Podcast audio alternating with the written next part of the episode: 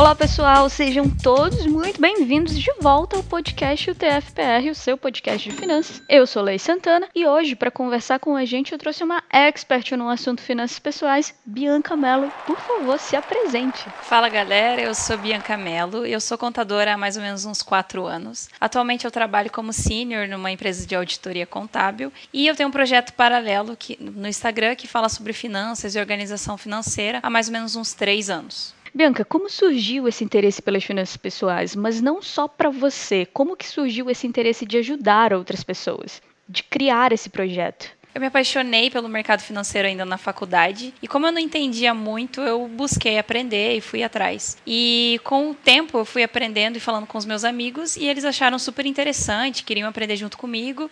E aí falaram, ah, por que vocês não, não faz um Instagram e fala com as pessoas sobre isso? E aí eu, surgiu a ideia de eu fazer o Instagram e eu falo com as pessoas a partir do meu Instagram. Tá, Bianca, mas vamos lá. Ninguém nasce com essa consciência, né? Ao longo do percurso a gente comete aí umas atrocidades financeiras e tudo mais. Conta pra gente um pouquinho das tuas atrocidades cometidas antes de ter essa virada de mindset, antes de saber que finanças pessoais é coisa séria. Sim, nossa, tem várias. Mas um exemplo mais louco aí que eu tive recentemente era o meu sonho de comprar o meu carro.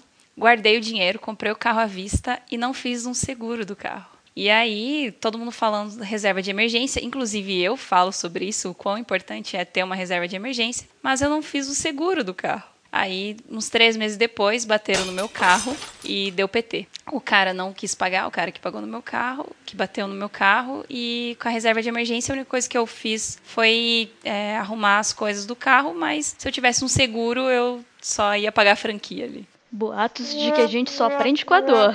Exato. Agora conta pra gente quem, quem te inspira. Não vale responder a Natália Arcuri, porque a gente te ouve demais falar sobre ela. Pensa em um outro nome de impacto, sei lá, um amigo, uma outra referência que te levou até o estado onde você tá agora. Não é possível, entende? Deve existir aí algum outro nome que você possa citar. Na verdade, é a Natália Arcuri mesmo. Foi ela que me ajudou a tirar o sonho do papel também, organizar todas as minhas finanças, porque assim como a maioria dos brasileiros, eu não era nenhuma é, expert ali nas finanças. Então, não, é, não era endividada, mas não tinha, né, todo passo a passo, não comecei, não tinha investimentos, não tinha minha reserva de emergência. E aí, quando eu conheci ela e todos os cursos que ela fez, foi o que deu um estalo na minha mente, assim. E eu vi a dificuldade, assim como eu tinha, que outras pessoas também tinham. Então, era muito importante para eu começar e foi a partir dela que tive esse estalo. Mentira que você não foi uma universitária endividada. Tipo, chegou o cartão de crédito,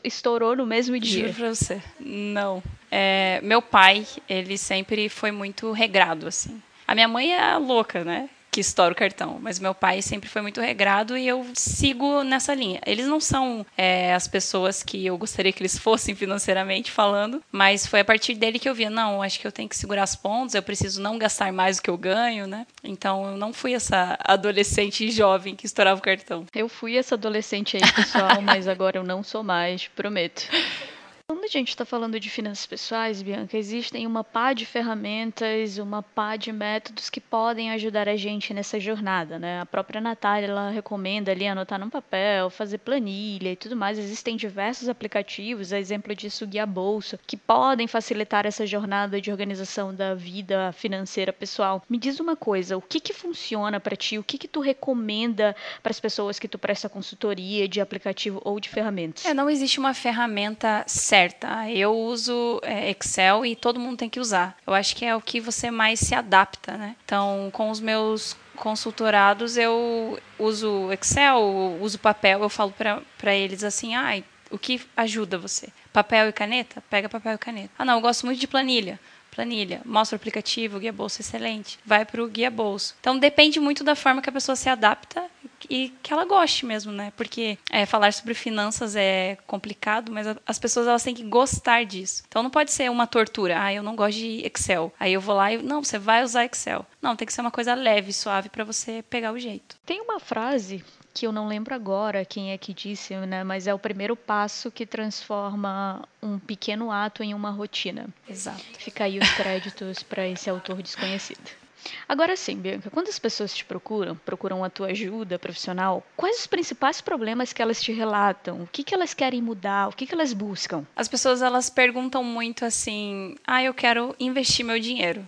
Onde que eu tenho que investir meu dinheiro? Elas não se preocupam com a organização financeira, que é o pilar, né? Dessa parte do mercado financeiro. Então, se você não, não poupa o seu dinheiro, se você gasta mais do que você ganha, você não vai conseguir investir. Se você não tem uma reserva de emergência, não consegue, você não né? vai conseguir investir. Então, a, a, principal dificuldade mesmo é essa parte de, do gastar mais do que ganha, de eu não anotar os meus gastos. É, é, o que eu mais vejo que as pessoas ainda elas nem se preocupam tanto com isso. O que, que elas querem? Quero investir o dinheiro e eu quero receber mais dinheiro. Mas elas não pensam no primordial, que é o, o, pilarzinho lá, né, do andar. Como que eu vou investir se eu ganho dois mil e gasto dois mil? Essa Exatamente. é uma dúvida bem recorrente por aqui também. Agora, Bianca, falando especificamente de finanças universitárias, né? A gente está falando aí de pessoas que ganham entre 300 e 400 reais. A gente sabe que o importante é começar, mas como começar, é, sendo que você ganha tão pouco para poder viver, sabe? Eu não quero começar a investir o que sobra. Conta um pouquinho pra gente como a gente pode contornar essa situação. Acredito que sim, é possível. É a força de vontade começa por aí também. Tipo, você consegue poupar uns 10 reais. Você não precisa começar com 200, 500. Se você poupar 10 reais, você vai ter esse hábito. E logo mais você vai ver o teu dinheiro trabalhando ali para você. Ai, não vou dizer que você vai ganhar. Aí vou investir 10 reais e vou ganhar 50 no próximo mês, né? Não, não é bem assim. A gente não. O dinheiro não cai do céu e nem nasce em árvore. Mas se você começar com o hábito de poupar 10 reais por mês, depois você vai aumentando 50, 100, até você melhorar, né?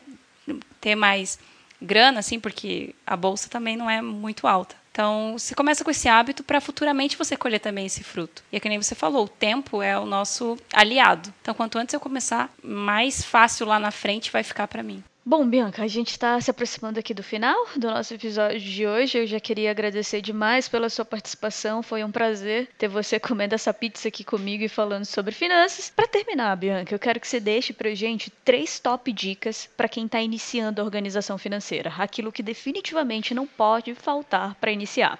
Primeira dica que é primordial. Anote tudo o que você gasta. Então saiba quanto, quanto você ganha, quanto você gasta. Eu conheço pessoas que não sabem, não sabem quanto elas ganham. Então como que você vai começar a poupar o dinheiro se você não sabe quanto você ganha? Então anote quanto você gasta, o que você ganha, para você identificar onde está indo o seu dinheiro. É a primeira parte. Anote, anote tudo. Segunda parte, não é só os ricos que investem. A galera tem essa, essa ideia que, ah, eu ganho pouco, eu não consigo investir. Não, você consegue. Então, comece mas nem que seja um pouquinho, comece. Comece com 10 reais por mês. Não, não se prenda, ah, é só 10 reais. Comece. E a terceira dica é faça sua reserva de emergência. Primordial. Faça sua reserva de emergência. Comece fazendo a reserva de emergência. É isso aí, pessoal. Olha só essa participação super especial. Novamente, Bianca, muito obrigada. Para você que quer começar a anotar, que quer começar a se organizar, a gente deixou uma ferramenta tá, de controle de finanças pessoais, está no Linktree, na página do nosso Instagram.